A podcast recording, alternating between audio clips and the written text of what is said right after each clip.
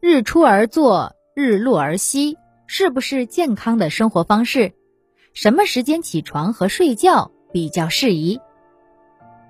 古代中国是一个传统的农耕社会，百姓的生活绿色简单，顺应天时，根据季节时令的变化安排生活节奏。据东汉学者皇甫谧的《帝王世纪》记载，帝尧之世，天下大和，百姓无事，有八九十老人击壤而歌。这位八九十岁的老人所唱的。就是被称为中国歌曲之祖的《击壤歌》。日出而作，日入而息，早井而饮，耕田而食，地利与我何有哉？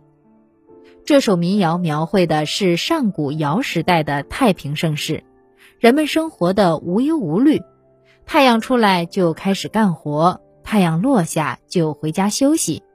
开凿井泉就有水喝，耕种田地就有饭吃，自己动手丰衣足食。那时候大多数人的生活方式比较健康，对生活的要求相对简单，因此很容易开心满足。像《庄子·让王》里所说：“日出而作，日入而息，逍遥于天地之间，而心意自得。”中医认为，早睡早起，日出而作，保证充足的睡眠，有利于阳气潜藏，阴精积蓄。现代医学认为，人体必须达到深度睡眠的状态，是晚上十点至午夜两点，这也是人体新陈代谢最旺盛的时刻。这段时间休息好，非常有利于排毒养颜，因此这个时段的睡眠又被称为美容觉。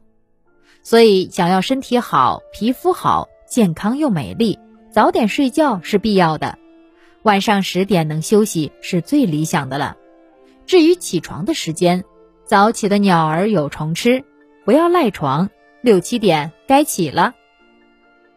您刚才收听的是《身体生命：中华文化十万个为什么》，同名图书由中华书局出版，演播清茶。